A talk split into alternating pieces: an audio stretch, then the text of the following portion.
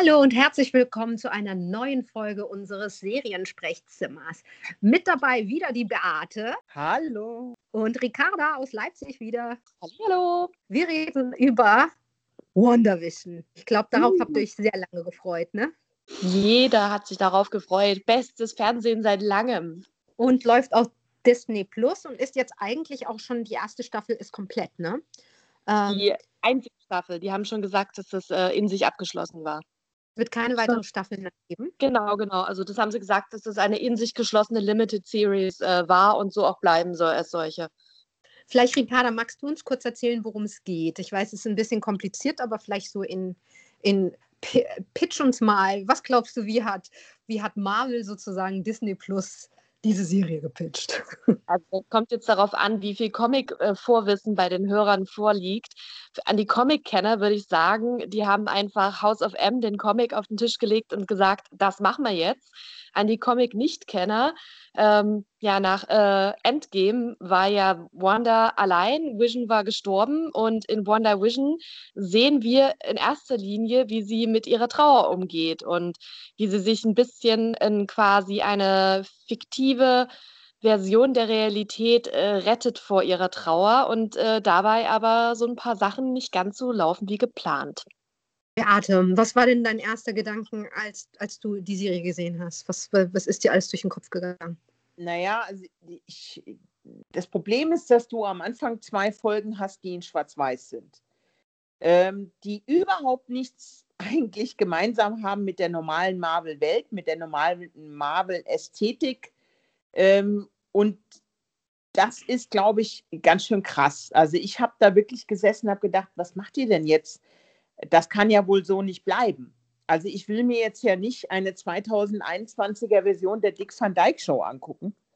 Ähm, das das glaube ich nicht, dass ihr das wollt. Das hat sich dann geändert im Laufe der weiteren Folgen, aber das war für mich schon auf jeden Fall eine Hürde, muss ich sagen, weil das fand ich schon sehr zäh. Und äh, ich fand es auch sehr mutig, dass die das gemacht haben, weil das verlangt natürlich vom, vom Zuschauer eine Menge Geduld. Ging dir das auch so, Ricarda? Ich finde gerade das richtig, richtig gut, weil es halt mal so eine Serie ist, die nicht einfach so dahin plänkelt und man guckt halt mal rein und äh, Popcorn-Kino, Marvel, wie man es gewohnt ist, sondern das ist wirklich was, ähm, was dem Zuschauer was abverlangt. Der muss ein bisschen Vertrauen und Geduld mitbringen. Und man merkt aber eigentlich auch, gerade in den ersten beiden Folgen, da sind schon so viele Momente, wo man sich, wenn man so ein bisschen mitdenkt und geübter Gucker ist, merkt man, ich verstehe das hier gerade nicht, was passiert, aber ich vertraue auf Marvel, dass es irgendwie noch Sinn ergeben wird. Und wenn man dieses Grundvertrauen mitbringt, dann wird man dafür auch belohnt, weil da sind auch schon in den ersten beiden Folgen so viele Easter Eggs, die man eigentlich dann erst beim zweiten Gucken so richtig versteht oder wenn man es halt wirklich im, im Ganzen dann nochmal sieht. Und es ist wirklich sehr genial von vorne bis hinten eigentlich ausgestattet gewesen, die ganze Serie. Ich finde es ein bisschen schwierig, weil du hast ja nicht nur da draußen Leute sitzen, die Marvel-Kenner sind und die Comics lesen, sondern du hast ja auch ganz normale Leute, die überhaupt keinen Plan von gar nichts haben. Und ich weiß von einigen Leuten, die das jetzt geguckt haben, die nichts normalerweise mit Marvel zu tun haben. Und die musste ich überreden, dass die weitergucken. Weil sie ja, haben gesagt, glaub, was ist das denn? Da, habe ich doch gar keinen Bock drauf, mache ich nicht, mhm. ist mir, dauert mir zu lange, ist mir ja. zu langsam, äh, ist mir zu spröde, was soll ich mir so einen Kram angucken, der aussieht wie 50er, 60er Jahre? Und ich immer so, mhm. Leute, bleibt dabei, glaubt mir, es lohnt sich, ihr müsst dranbleiben. Also das ist schon ganz schön mutig, was die da gemacht haben. Ja. Ich. Aber ja, es ist nicht für jeden sofort verständlich, was sie da gemacht haben. Und man kann auch nicht davon ausgehen, dass jeder ein geübter Marvel-Gucker ist. Mhm. Also so genial wie ich die Serie finde und eigentlich finde, dass die jeder gesehen haben sollte, so ähm, ist es halt eigentlich auch trotzdem so, dass die Serie einfach wirklich für ein Zielpublikum ist. Und das Zielpublikum sind schon Leute, die Marvel kennen. Also ich glaube, die ist einfach nicht gemacht für Leute, die gar nichts mit Marvel zu tun hatten. Wenn die trotzdem sich durchbeißen, super gut, aber da Marvel kann sich es einfach inzwischen erlauben, wirklich für ihr Zielpublikum sowas zu schaffen, für, für die Leute, die da dranbleiben. Ähm, Ricarda, kann ich noch mal ganz kurz nachfragen? Kanntest du diesen Comic schon vorher? Also ich habe ihn ehrlich gesagt bis jetzt nicht äh, direkt gelesen, House of M, aber ich habe die, ähm, die X-Men-Comics ähm, sehr großteils gelesen. Und äh, die Wanda ist ja original ein Charakter aus der X-Men-Welt. Ähm, sie ist eigentlich dort ursprünglich auch als eine der X-Men aufgetreten. Und äh, dadurch, durch mein X-Men-Comic lesen, bin ich halt äh, auf House of M schon immer mal gestoßen, weil das hier und da ähm, referenziert wurde. Referenziert, sagt man das so? Es wurde referenced halt, ne? Ja. Und ich habe aber den eigentlichen Comic House of M noch nicht in der Hand gehabt, aber er wird kommen. Aber ich weiß halt so vom hier und da drauf stoßen, worum es da geht. Und das ist praktisch die Storyline von Wonder Vision. Und Beate, kanntest du den Comic oder ähm, bist du auch nur sozusagen bei Endgame nee, geendet? Ich kannte den Comic nicht. Also ich muss ja sagen, ich bin so ein bisschen zwischen euch.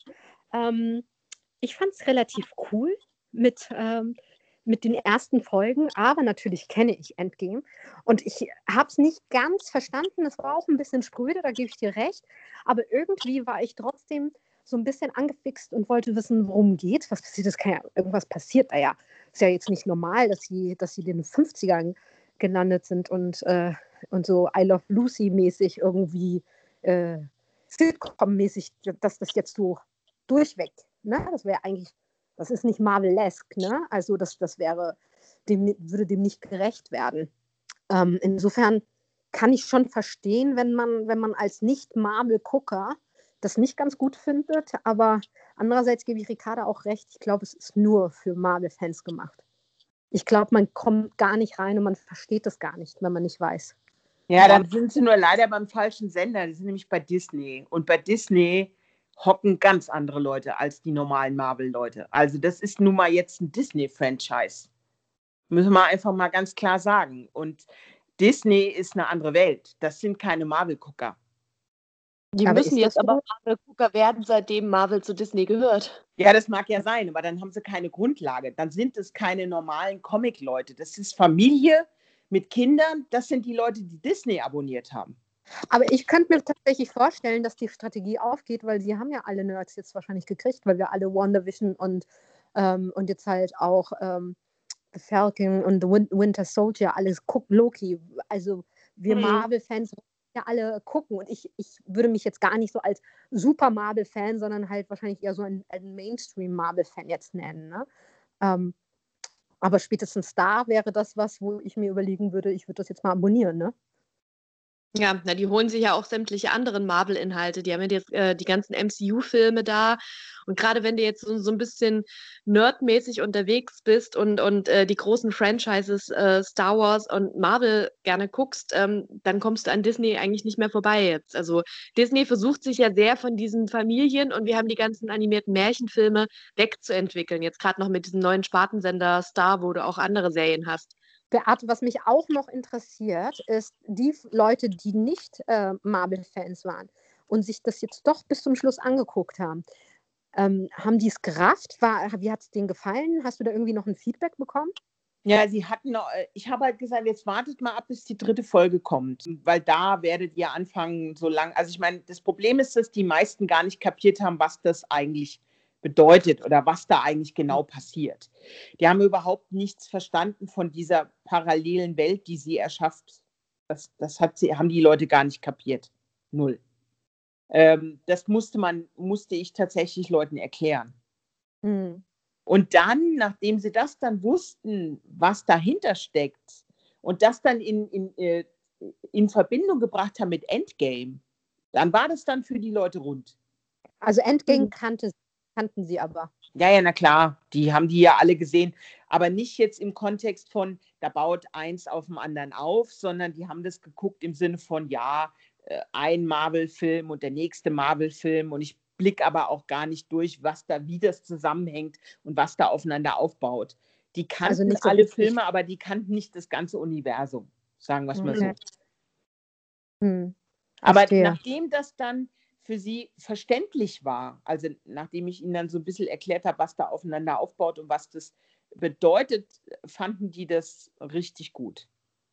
Also hat Ricarda natürlich, dass wahrscheinlich auch Marvel sich jetzt den Luxus erlaubt, für seine Häschen, seine Nerds, ähm, äh, mhm. Fans, ähm, was zu produzieren. Na, ich glaube, dass das so ein bisschen die, du darfst ja nicht vergessen, das war ja auch die erste Serie, bei der Kevin Feige der Chef vom Ganzen war. Mhm. Ja. Ja. Und ich glaube, dass der, nachdem dieser Merger zustande kam, oder sagen wir mal so, dass das Marvel aufgekauft wurde, ähm, da gab es natürlich auch bestimmte Forderungen, die die gestellt haben. Ja. Weil du, du hast natürlich mit Marvel schon ein bisschen härtere, härteres Material, als du das normalerweise bei Disney hast. Und alle hatten ja die totale Panik, dass alles, was jetzt zu Disney geht, völlig weichgespült wird. Hm. Das war ja die größte Panik eigentlich aller Marvel-Fans, dass die jetzt hingehen und aus allem familienfreundliches Entertainment machen. Und das ist ja, Ja, natürlich jetzt nicht geschehen. Da haben sie ja ganz schön gerettet äh, mit der Serie, also, weil damit haben sie die, die richtigen Hardcore-Marvel-Fans wieder richtig rumgekriegt jetzt. Ja, genau. Und ich, ich vermute mal, dass der Kevin Feige und zumindest kann ich mich an einige Artikel äh, erinnern, die in der, in der Phase waren, wo die verhandelt haben. Also wo, wo schon klar war, dass Disney Interesse an Marvel hat, wo die angefangen haben äh, zu verhandeln. Und da kann ich mich an Artikel erinnern, wo es wirklich hart auf hart ging mit der kreativen Freiheit, die die Leute dort haben werden bei Serien und Filmen, die dann gemacht werden. Und Mhm. ich kann mir vorstellen, dass das zum Beispiel ähm, ein Ding ist, was der Feige durchgedrückt hat. Genau gesagt hat, Leute, wenn wir unsere Marke nicht verlieren wollen, also den Stellenwert der Marke Marvel, müssen wir diese Möglichkeiten haben, weil sonst sind wir nicht mehr glaubwürdig von Hm. unseren Hardcore-Fans. Und mit diesem Ding haben sie das durchgedrückt, in meinen Augen. Und Mhm. habt ihr das Gefühl, dass diese kreative Freiheit Ihnen in WandaVision geglückt ist? Ja, Auf jeden Fall, sowas auf jeden von. Fall. Mhm. Ja, dann Weil- vielleicht wir einfach. schon davon hatten, dass, ähm, dass das ja wirklich eher für Marvel-Fans ist, vom Zielpublikum her. Die ganzen anderen Serien, die da jetzt noch kommen, jetzt angefangen mit Falcon and the Winter Soldier und dann Loki und so, die sehe ich auch eher in erster Linie als Zielpublikum natürlich für Marvel-Fans. Weil was nützt dir das, eine Serie zu gucken über einen Charakter wie Loki, wenn du den seine Hintergrundgeschichte überhaupt nicht kennst und gar nicht weißt, was der schon in den anderen Filmen davor erlebt hat. Das bau baut ja alles aufeinander auf. Also vielleicht sind manche andere Serien davon dann ein bisschen einsteigerfreundlicher als jetzt Wonder Vision war, aber trotzdem so richtig genießen und wirklich zielvoll gucken, wären das nur Leute, die halt einfach die Filme schon kennen und wissen, hey, den Loki, den fand ich cool, darum will ich jetzt dem seine Serie gucken. Müssen halt wirklich darauf achten, dass es nicht zu weich gespült wird. Und das ist ja der Vorwurf, den Disney immer wieder hatte in den letzten Jahren. Die haben ja immer wieder, und wenn du dir, wir haben ja, erinner dich, Mel, als wir Ja. uns jedes Mal, jedes, äh, immer an Weihnachten die, die, ähm, die, die Weihnachtsfilme oder animierten Weihnachtssachen irgendwie äh, anschauen und drüber reden, dass du bei Disney halt immer wieder den gleichen Salat hast. Es sieht halt Mhm. immer noch aus wie vor, keine Ahnung, vor 30 Jahren. Und wenn du dir dann anguckst, wie weit anim animierte Filme andere von anderen Firmen inzwischen sind, von der Ästhetik, da ist, da ist äh, Disney ganz weit hinten dran. Lasst uns nochmal bei WandaVision bleiben. Was ist denn eurer Meinung nach geglückt oder nicht so gut geglückt? Also wir haben jetzt, du Beate hast es ja jetzt schon ein bisschen erwähnt. Du fandst die ersten zwei Episoden äh, ein bisschen spröde. Nee, ich fand die super. Ästhetisch fand ich die mega geil. Ich fand die auch mutig. Die waren nur ein bisschen gefährlich für Leute, die, also es bestand die Gefahr, dass man da Leute verliert. Okay, wenn man ihnen nicht die Möglichkeit gibt, die dritte Folge, die haben ja, also sie haben ja zumindest, waren sie schlau genug und haben die ersten beiden Folgen direkt veröffentlicht. Mhm. dass man erwarten musste. auf Dass man die, die ne? hin, weil wir hätten die wirklich nur die erste Folge zuerst veröffentlicht und nicht die zweite auch noch, dann hätten sie, glaube ich, könnte ich mir vorstellen, mehr Probleme gehabt, weil da wären Leute dabei gewesen, die gesagt hätten, was? Nee. Und das haben sie aber Aber- immerhin, da waren sie klug genug, die haben das direkt hintereinander veröffentlicht. Ich weiß gar nicht mehr genau, wann war der, der Wechsel zur Farbe? War das in der dritten Episode dann Ja, es erst? fängt so ganz leicht fängt es schon in der zweiten an. Ganz Mhm. zum Schluss, wirklich in den letzten Minuten geht es da schon los. schon in der zweiten Episode, das war doch, glaube ich, die, wo sie diese Magier-Show hatten, wo man dann schon mal bei der einen das Blut an der Hand gesehen hat und zumindest so gesehen hat, dass diese Realität so ein bisschen bricht und hier nicht alles Genau, wirklich also dann ist. so Farbtupfer tauchten plötzlich auf. Mhm. Und eine Ja, etwas andere Ästhetik. Und das mhm. war wirklich ganz zum Schluss am Ende von der zweiten Folge. Und, und das war clever. Also, dass sie das so getimt haben, das fand ich gut. Mhm. Vielleicht mal für Leute, die jetzt WandaVision noch nicht gesehen haben, aber Marvel-Fans sind, ähm, vielleicht erzählen wir noch mal ganz kurz, worum es denn tatsächlich geht, weil das, glaube ich, klingt alles ein bisschen wirr noch so wie. Es ist, es ist nicht so wirr, wie, wie wir es jetzt gerade erzählen. Ja, also wenn jetzt jemand hier mithört, der es wirklich noch gar nicht gesehen hat, halte ich erstmal für problematisch, weil wir werden bestimmt später auch in Spoiler-Richtungen kommen, aber das müssen wir dann dazu sagen. Ja. Ähm, also zu dem, was ich vorhin schon gesagt habe, dass es äh, am Ende irgendwo letztendlich ihre Traueraufarbeitung ist. Ähm, dazu ähm, sagen sollte man auf jeden Fall noch, dass ähm, die Serie halt am Anfang in den 50ern angesiedelt ist, dann die nächste Episode so ein bisschen in den 60ern, 70er und, und, und. Und quasi immer so ein bisschen so ein bekanntes TV-Format aus dem Jahrzehnt, so ein bisschen wie nachmacht. Also man ist dann irgendwann so ein bisschen bei Malcolm in the Middle, dann so ein bisschen Modern Family und immer so wie so ein bisschen so ein klischeemäßige TV-Sitcom aus diesem Jahrzehnt wird hier versucht gerade nachzumachen. Und das Ganze basiert drauf, da sage ich jetzt einfach mal groß Spoiler-Alarm, dass Wanda als Kind mit ihrer Familie einfach viel amerikanische Sitcoms geguckt hat und das irgendwie so in ihrem Gehirn verankert ist, dass sie sich da rein gerade rettet, um ihre ideale Welt, in der sie mit ihrem Vision gerne alt werden würde und eine Familie gründen würde, ansiedeln möchte. In, in dieser wunderschönen Welt, die sie halt von, vom DVD-Gucken mit ihrer Familie noch so kennt. Ja, und ja. die sie selbst, Spoiler, erschaffen hat. Ja, also genau, sie, wollte ich sie hat sagen. Ja, also ich meine, die, die, die hat sie ja praktisch, sie hat ja alles praktisch da erschaffen oder verändert, so dass es zu dem passt, was sie gerne hätte. Mhm. Und irgendwann mal bröckelt das ja natürlich auch, ne? Dann wird ja auch ganz klar, das ist und ich spoiler jetzt auch ein bisschen, das ist nicht die heile Welt, weil sie das auf Kosten von den Bewohnern mhm. dieses Örtchens macht, ähm, was sie da einfach, ja, äh, äh, fast wie so ein, ja, wie kann man das sagen, besetzt hat, ne? Marionettenspieler, der da das ja. ganze Dorf unter seinen Zwang genommen hat, ja. Also, oder wie so ein Dämon, der dann irgendwie so in, also nicht den Körper übernimmt, sondern einen ganzen, ganzen, ganze Ortschaft übernimmt. Mhm. Ja, das Weil ihre Trauer hat praktisch aber auch praktisch ihre Rationalität komplett ersetzt. Also sie, sie agiert, alles, was sie macht, macht sie eigentlich aus der Trauer heraus und aus dem Willen, das nicht zu akzeptieren, dass er gestorben ist, dass er tot mhm. ist, dass er weg ist. Und das, das frisst ihre ganze normale Rationalität auf. Sie ist ja gar nicht mehr rational. Und habt ihr denn das Gefühl, sie weiß, was sie tut, oder macht sie das wirklich so wie so ähm, auf Autopilot und, und sie ist sich dessen gar nicht richtig bewusst? Sie lebt wirklich in dieser Welt. Es ist so ein bisschen so ein Mix. Also gerade das, was sie da wirklich tut, was sie den Menschen in der Stadt antut, dass sie die da alle so unter ihrer Kontrolle hat und die später ihr ja quasi auch sagen, ich glaube, über den Spoiler-Alarm sind wir inzwischen langsam hinweg. Von daher, die Menschen sagen ihr dann richtig ins Gesicht äh, am Ende der Serie, dass die alle ihre Albträume mitgefühlt haben, dass die ihre Familie nicht sehen konnten, quasi wie unter ihrem Bann standen und da in Geiselhaft waren. Also was sie diesen Menschen antut und so. Ich glaube nicht, dass sie das äh, wusste. Sie war einfach nur auf sich fixiert und wollte so ihre heile Welt da leben und hat überhaupt nicht nach links und rechts dabei geguckt. Ja, sie hm. verdrängt es. Hm. Sie verdrängt es einfach. Sie nimmt es ja gar nicht wahr und und wenn es Momente gibt, wo dann tatsächlich wie die eine Poliz die FBI-Agentin, die dann in die Welt reinkommt, äh, hm. sie sozusagen mal kurz aufrüttelt, dann entledigt sie sich auch ganz schnell dessen, ne?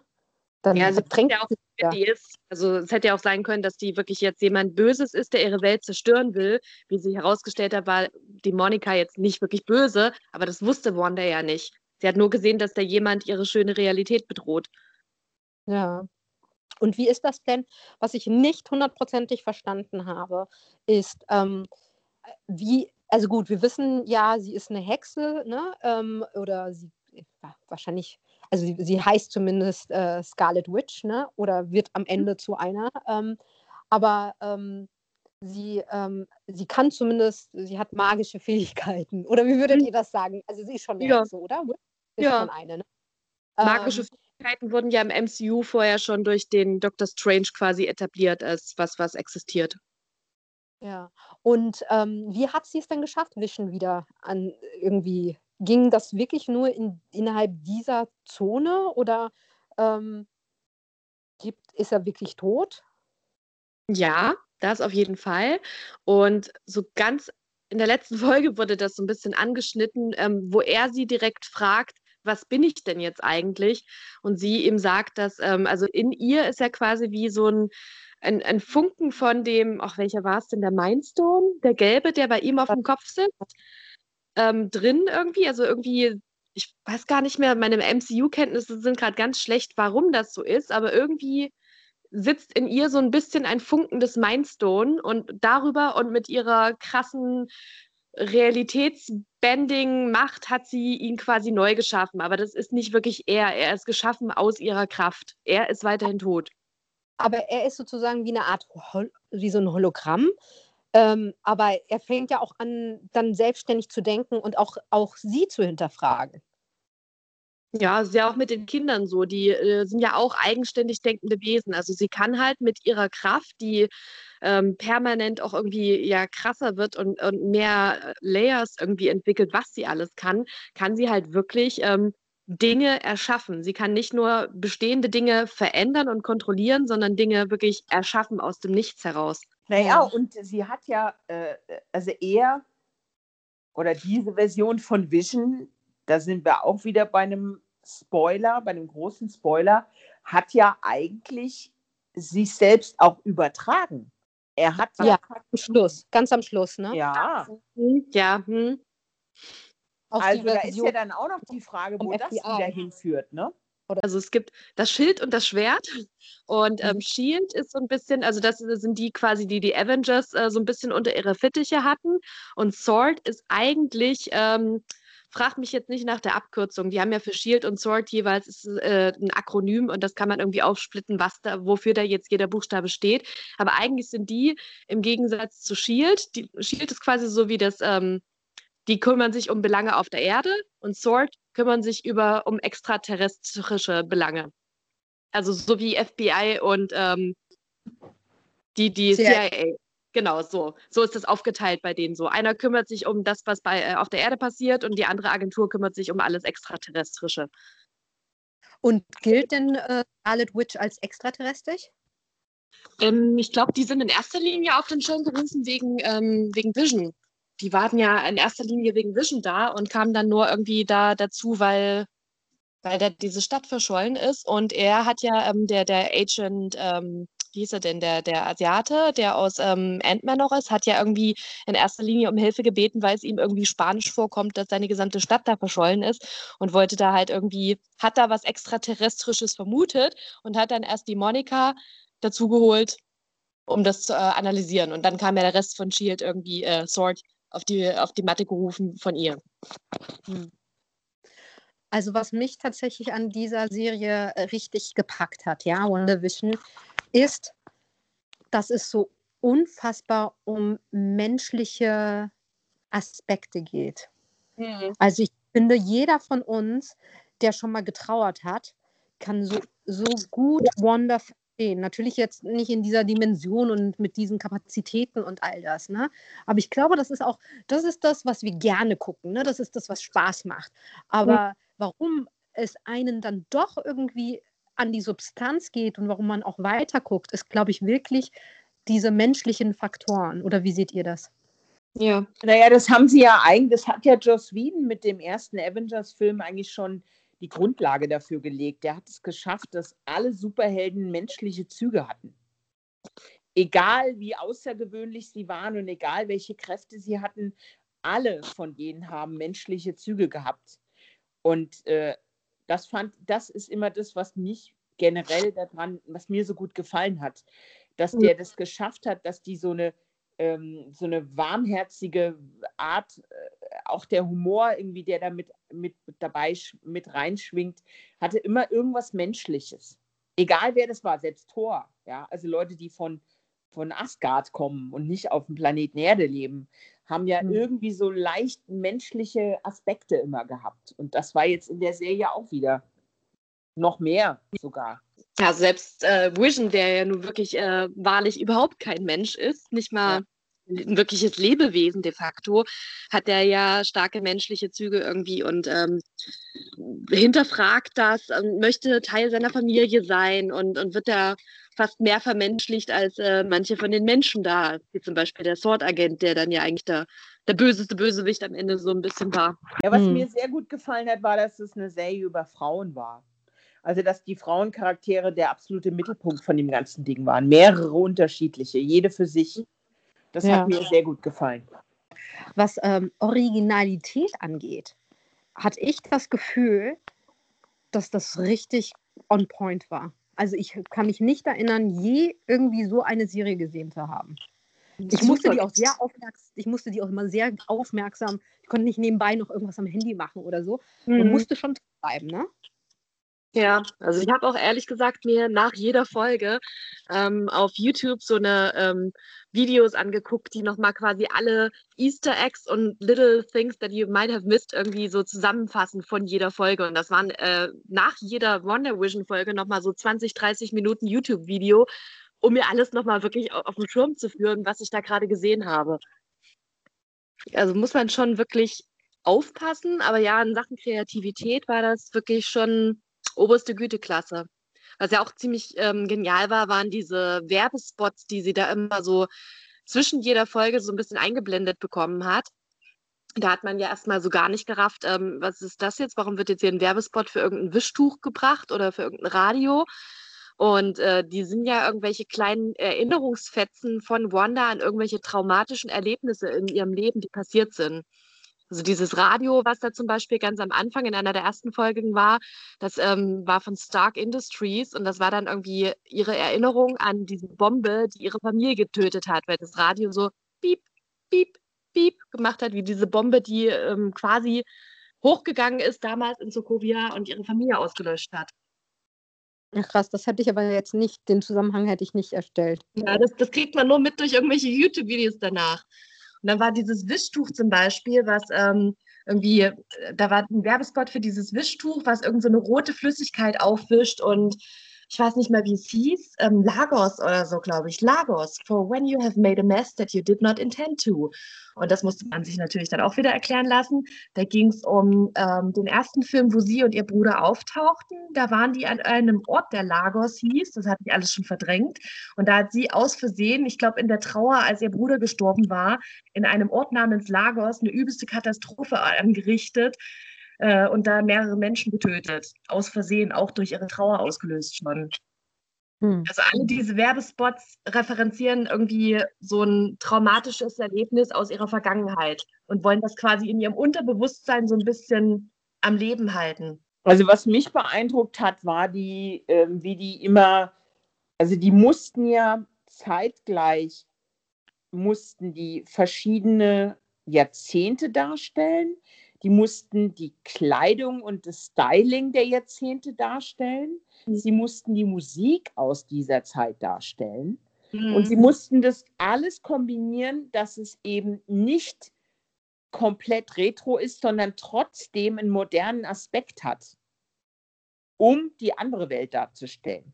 Und mhm. das find, fand ich äh, am beeindruckendsten, wie sie das hinbekommen haben. Weißt du, wie schwer das ist?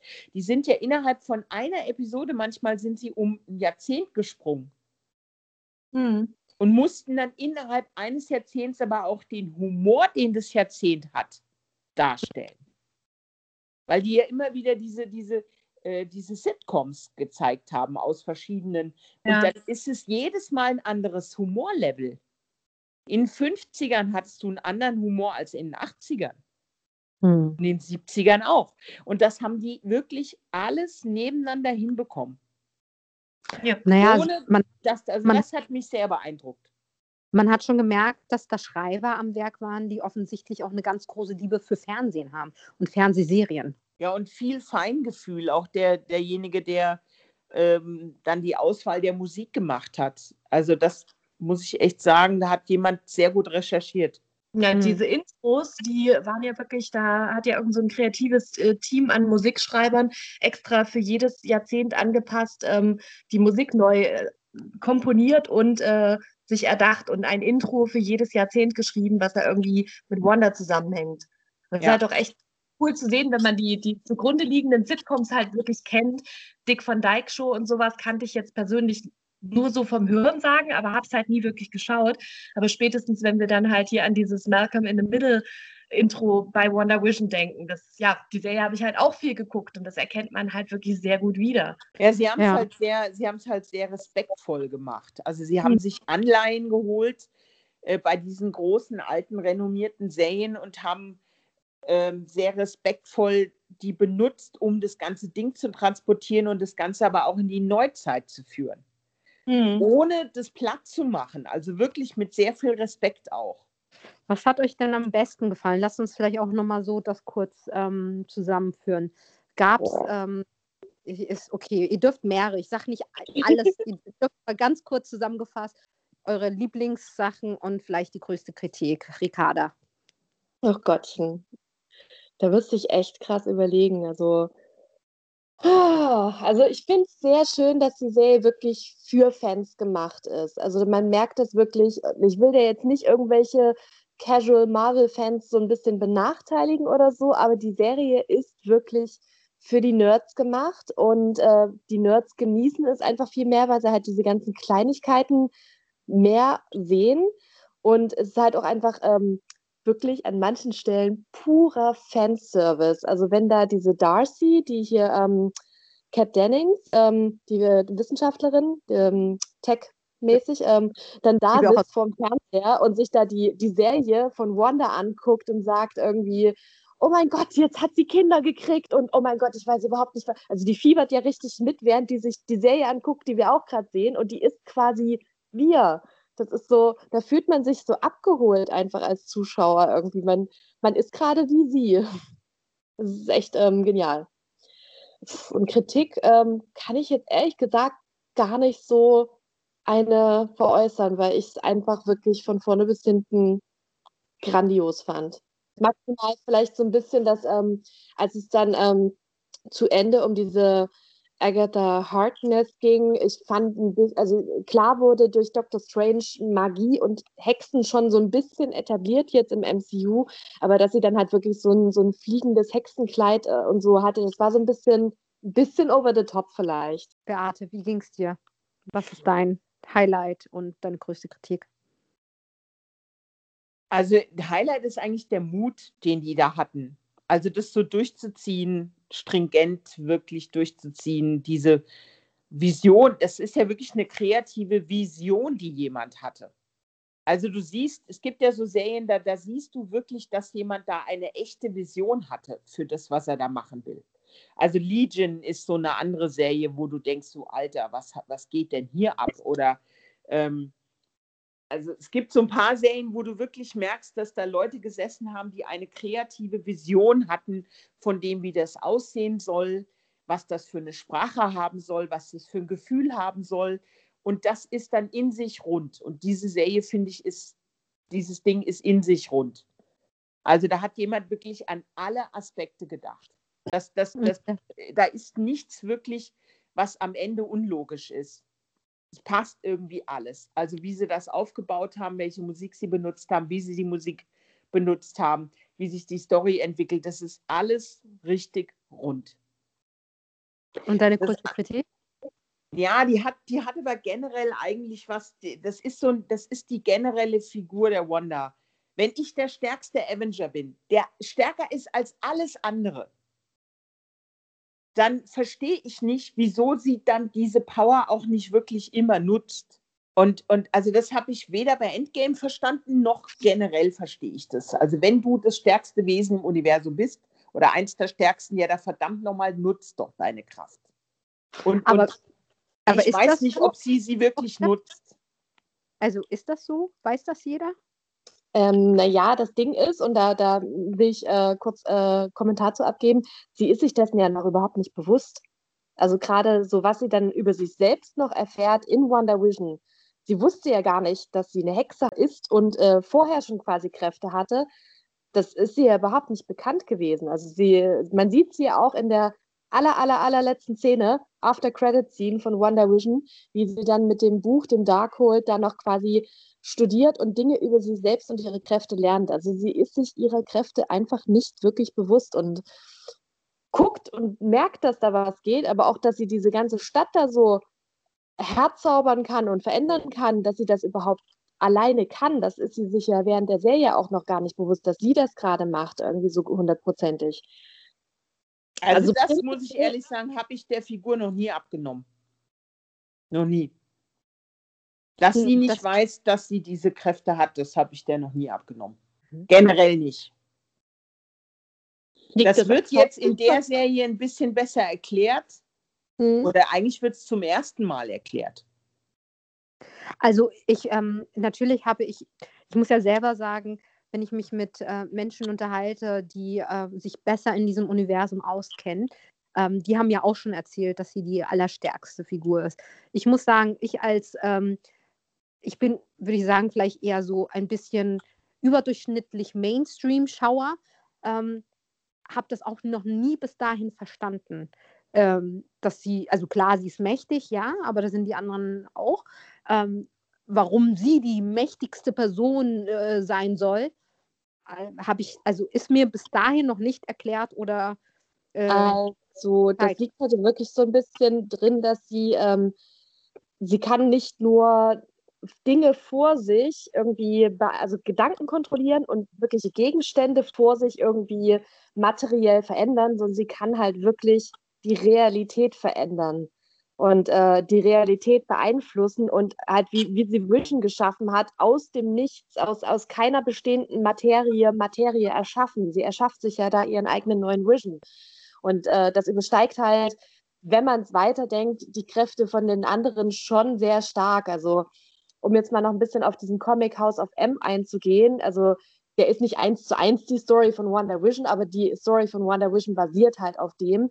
Da war es irgendwie so, dass sie wirklich aus irgendeinem Trauermoment heraus eine komplett andere Realität erschafft, die wirklich dann die Realität ist. Also sie verändert wirklich das komplette Realitätsgefüge von allem in dem Comic. Und das ist ja hier quasi auf kleiner Flamme mit der Stadt auch passiert. Also sie hat da noch viel Potenzial nach oben hin, was ihre Kräfte angeht, aber die ist da schon so ein bisschen, ähm, schon definitiv eine der stärksten, nebst ähm, hier Captain Marvel, die schon so auch mit die stärkste oder vielleicht die zweitstärkste ist. Also die sind auf jeden Fall ganz weit oben auf dem Treppchen. Beate, und deine Kritik ist das eher, dass, ähm, dass es noch nicht geglückt ist, die Figur richtig einzu, ähm, in dieses, einzufügen in diese Welt? Oder eher äh, ist das ein Ding, dass du ihr die Rolle nicht abnimmst oder äh, was genau?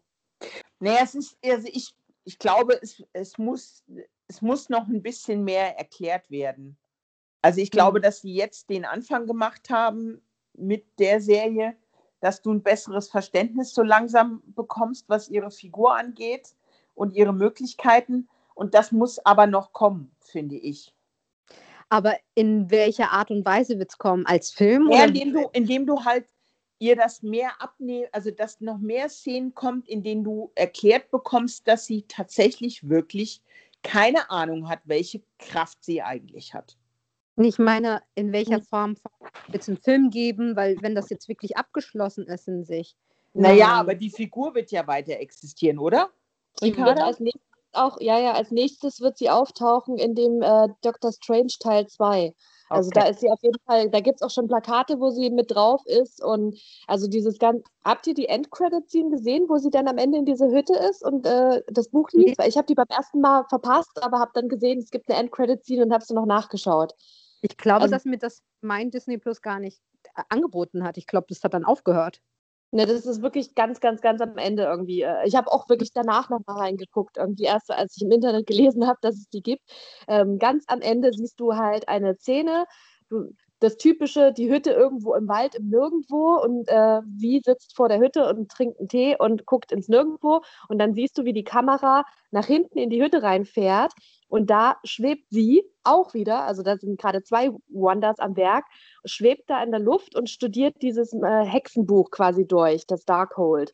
Und das quasi dann so ein bisschen impliziert, dass ähm, sie jetzt schon irgendwie auf so einer Astralebene gleichzeitig lernen und eine Tasse Tee genießen kann. Ich glaube, das wurde bei Doctor Strange auch schon mal angeschnitten, dass der irgendwie so sein Astralkörper studiert irgendwelche Bücher und sein, sein effektiver Körper kann irgendwas anderes machen nebenbei.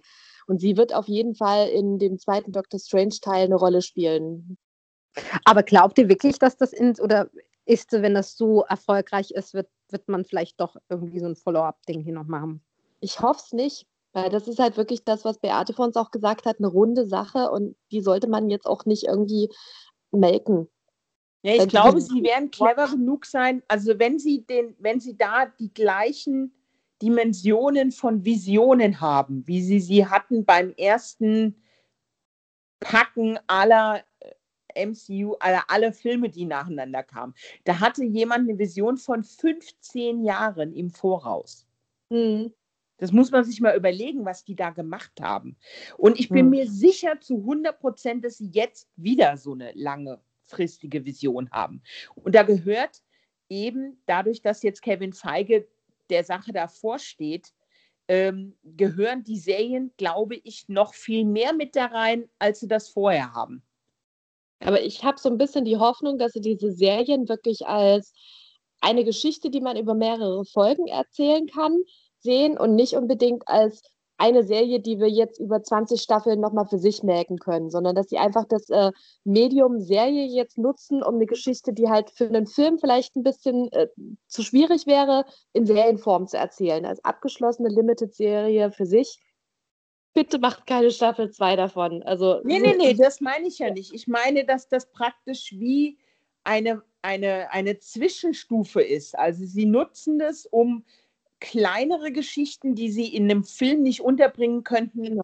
mhm. etwas in etwas längerer Form erzählen zu können und haben dadurch aber die Möglichkeit, Figuren einzuführen, die dann wiederum mhm. in den Filmen funktionieren und eben mhm. auch noch mhm. Dinge zu erklären. Ja. Also sie bereiten eigentlich wieder eine Bühne für größere Sachen, ja. die, sie dann, die sich dann wieder in den Filmen zeigen. Weil ich denke wieder, dass sie wieder ein Rollout machen werden für die nächsten 10, 15 Jahre, mhm. ähm, wo mhm. dann alles mit drin ist und eben die Serien damit eingebettet. Ja. Und, und sie haben halt in den Serien die Möglichkeit, äh, in einem relativ äh, sehr eingegrenzten Rahmen, wo sich total konzentriert auf diese eine Figur, ähm, eine, eine kleine in sich abgeschlossene Geschichte zu erzählen, die aber dann hilft, das große Ganze wieder zu verstehen. Ja. Weil guck und mal, bisher hatten wir von WandaVision, hatten wir noch kein richtiges Gefühl so für die Figur. Na, sie war schon eine Nebenfigur, ne? Ja, du hast noch nicht so viele Informationen. Ja. Auch. Wir haben mehr über ihren Background erfahren, wir haben mehr über ihre Person erfahren, wir haben mehr darüber erfahren, wie sie agiert, was sie antreibt, wo die Motivation bei ihr liegt und dass sie tatsächlich sich anscheinend wirklich nicht bewusst ist, welche Kräfte sie hat.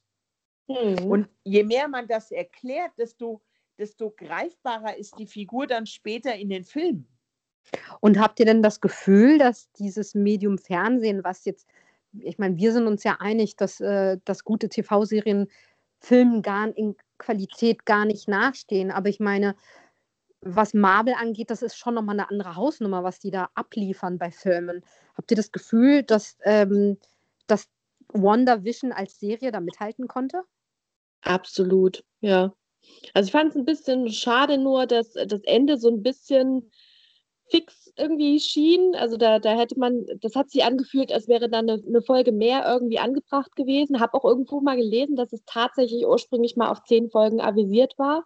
Also vielleicht ist es dadurch ähm, dann einfach ein bisschen schneller abgehandelt als ursprünglich mal geplant gewesen. Aber ansonsten war das von vorne bis hinten den Film in nichts nachstehend. Also ich fand es ich fand, wie äh, Ricarda gerade gesagt hat, man sieht, dass es rushed war zum Schluss. Also das hätte auf jeden Fall mehr Folgen haben müssen. Also für mich war die zu kurz und die haben einige Sachen, ähm, haben sie nicht, finde ich, die haben viel zu viel Zeit am Anfang damit vergeudet, dass diese Welt zu erklären und am Ende haben sie eigentlich die wirklich wichtigen Sachen in einer zu kurzen Zeit abgehandelt. Das ist mein einziger Kritikpunkt. Das ist tatsächlich zu rushed, ganz zum Schluss. Vor allen Dingen auch die Geschichte mit ähm, also, also gerade so im, ne zu, so im Nebensatz gibt halt Vision irgendwie seine Kraft an, an sein zweites Selbst weiter. Ja, das stimmt. Also das muss ich also, auch sagen. Ja, aber hallo, was passiert hier denn gerade? Oder die Mhm. ganze Geschichte mit den, die, das ist so nebenbei passiert es so. In Sekunden, dann ist es wieder weg. Ich so, bitte was? Und, und auch diese ganze Hexennummer. Also, das, das war alles zu fix.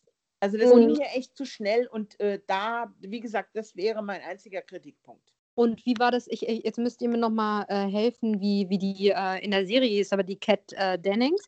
Ähm, die war doch erst mit Vision unterwegs Mhm. in der einen Folge und plötzlich hat sie gar keine Rolle mehr gespielt. Ne, doch, die war in der letzten Folge, ist sie nochmal ganz kurz aufgetaucht und hat ähm, den, ähm, den bösen Agenten von Sword da irgendwie dingfest gemacht, ist irgendwie Ab- mit dem Auto auf sein Auto gefahren und hat den dann quasi. Ja, Aber das diese war aber eigentlich.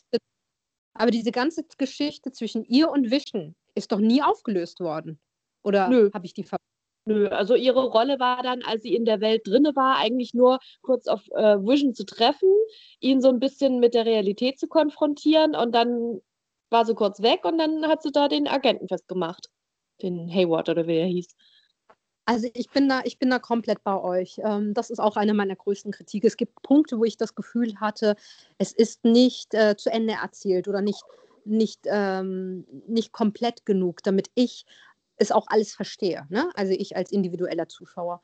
Ähm, was ich aber ganz toll finde, ist, äh, und das habt ihr ja in großen Teilen ja auch schon gesagt, ich finde halt, es ist, ein, es ist eine so unfassbar kreative und originelle Story und, äh, und Serie, die ich wirklich schon auch so in dieser Form lange nicht gesehen habe. Ähm, Mhm. und, äh, und auch das, was Beate gesagt hat, mit, dass da jemand eine Vision hat, das spürt man, ne? dass da wirklich jemand sich wirklich, wirklich Gedanken gemacht hat und versucht, ähm, das dann auch zu transportieren in so einer Serie. Ne? Ähm, Ich Ja. finde das auch interessant, Ricarda, dass du gesagt hast, dass da offensichtlich wohl äh, mehr folgen, weil das erklärt es jetzt auch ein bisschen. Also Ähm, das, nur gelesen, die wollten halt eigentlich ursprünglich zehn Folgen machen, aber auf irgendwelchen Gründen, ob das jetzt Budget oder Corona am Ende bedingt war, mussten sie dann doch irgendwie eine Folge streichen und das Ganze ein bisschen kürzer abhandeln. ja. Die Security-Maßnahmen müssen ja auch wie alles beim Marvel Universe auch richtig krass gewesen sein. Ne? Also Naja, so Da die, also das, das, ich, wahrscheinlich riegeln sie dann einfach irgendwas ab. da kommt dann einfach keiner hin. Ja, ich glaube aber auch, dass selbst die Zuschauer, äh, die, die Schauspieler gar nicht so äh, immer alles wissen und auch oft im Dunkeln gehalten wird, damit es keine, keine äh, Ausrutscher und äh, Versprecher und äh, Spoiler gibt, ja. Ja, das war doch bei Game of Thrones so krass. Die haben das doch immer erzählt. Die haben doch dann irgendwann darüber Witze gemacht. Ja, dass die, dass das, äh, sie sich gefühlt haben wie in so einem, wie in so einem Spionagefilm oder so einem Hochsicherheitstrakt, weil, weil keiner Informationen bekommen hat. Also Ja, teilweise erst am Tag, wenn sie gedreht haben, haben die erst irgendwelche neuen Sheets und so gekriegt. Hm, das Also einer der, der schönsten Fake-Spoiler zu Wonder Vision war ja von Paul Bettany. Der hat in irgendeinem Interview ähm, quasi einen Spoiler zur Staffel rausgehauen und hat gesagt, es taucht noch ein ganz, ganz toller, riesengroßer Schauspieler auf, mit dem er schon immer mal Seite an Seite schauspielern wollte. Macht euch auf ein übelstes Highlight gefasst. Und da haben natürlich alle spekuliert noch und nöcher, wen er da jetzt meinen könnte, wer da jetzt auftaucht. Es war nur ein Witz. Er meinte am Ende sich selbst, weil er dann halt ja quasi in dieser letzten Folge da Vision gegen Vision mit sich selbst geschauspielert hat. Aber da hat er so richtig die ganzen Journalisten an der Nase rumgeführt mit. Hm. Wen haben sie denn alle spekuliert? Ach, da, also ich habe auf jeden Fall gelesen, dass äh, ziemlich viele waren sich sicher, dass Doctor Strange noch auftaucht. Allein schon, Hm. weil sie ja dann im nächsten Doctor Strange-Teil irgendwie auftauchen wird, dass er da quasi noch gleich mit eingebunden wird.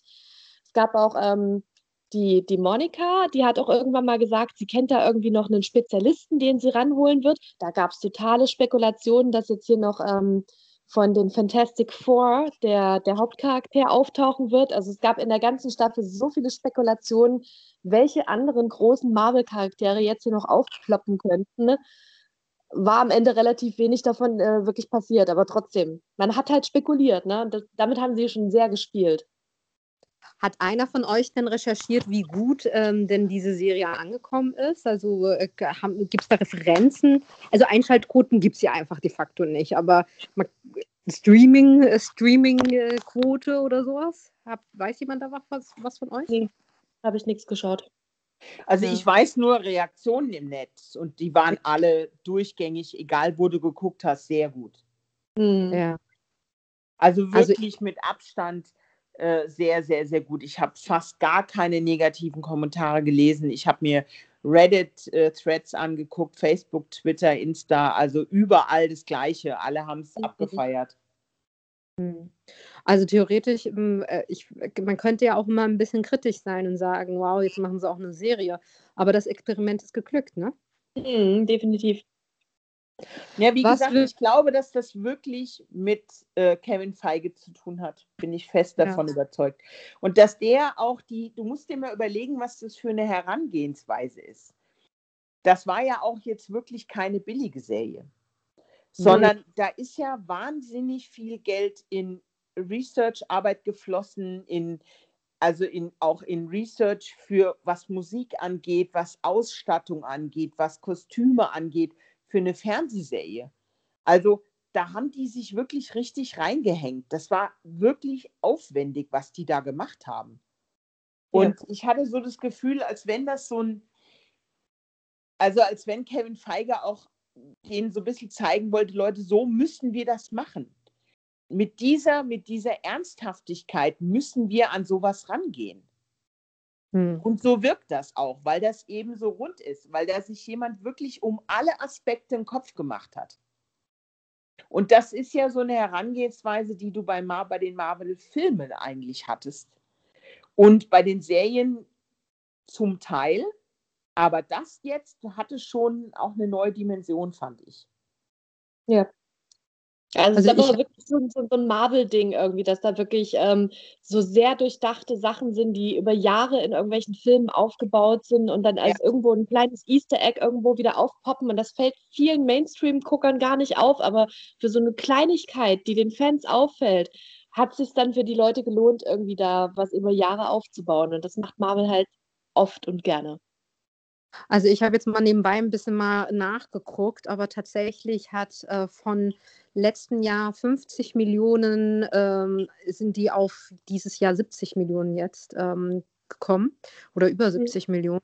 Das heißt, die Wahrscheinlichkeit, dass sie, dass sie doch irgendwie ähm, aufgrund von, von Marvel-Serien jetzt auch ähm, neue, neue Abonnenten gefunden haben, ist recht groß. Ne? Also ja. Ähm, ja, also du hast halt erstmal, der, das Große sind halt die Familien.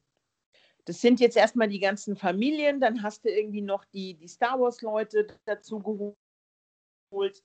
Ich glaube nicht, dass Marvel den, den größten Anteil ausmacht. Das sind wirklich Familien. Das ist ganz klassisches Familienpublikum. Aber es scheint offensichtlich das hat auch schon. Der eine, der eine, die Disney-Chefin hat das auch erzählt irgendwann. Wann war das? Vor einem halben Jahr hat die mal ein Interview gegeben und hat das auch erzählt, dass sie sich sehr bewusst darüber sind, wer ihre Hauptzielgruppe ist.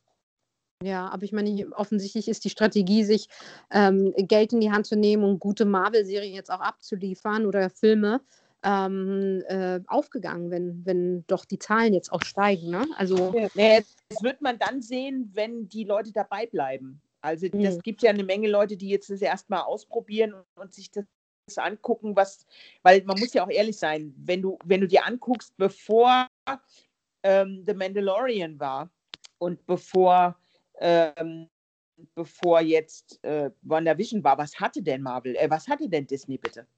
Hm. Ja. Was denn? Die guten Guck's dir doch mal an. gesehen hat. Hm. Ja, also die hatten lauter Sachen, die jeder kennt seit 100 Jahren. Da war nichts wirklich mega spektakuläres dabei. Wir nee, und das heißt, jetzt ziehen die auf jeden Fall nach, ne? Die also müssen. Äh, die müssen mithalten mit, mit Apple TV und naja, ähm, Netflix. Guck mal, das ist ein völlig anderes Modell ein anderes Geschäftsmodell. Äh, Disney hat bisher immer gelebt von seinem Backkatalog. Und, und die, die Serienportale, die es gibt, leben davon, dass sie ständig neues Programm liefern.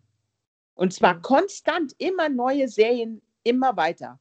Und das war bei, bei Disney so, das war nicht das Geschäftsmodell von Disney. Disney hat aus, aus seinem riesigen alten Katalog gelebt und jetzt müssen die da mithalten. Die müssen jetzt auch ständig neues Material liefern. Hm. Ja. Das ist wirklich eine andere Welt und da wird man jetzt mal schauen, wie Disney damit umgeht.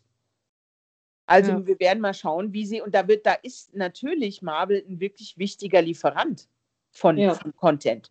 Ja, mit Star Wars machen sie es ja aber trotzdem auch so. Also da haben sie ja auch schon aus Mandalorian jetzt 3000 Spin-offs gefühlt angekündigt. Also die fahren da quasi eine ähnliche Strategie wie mit dem Marvel-Inhalt. Ja.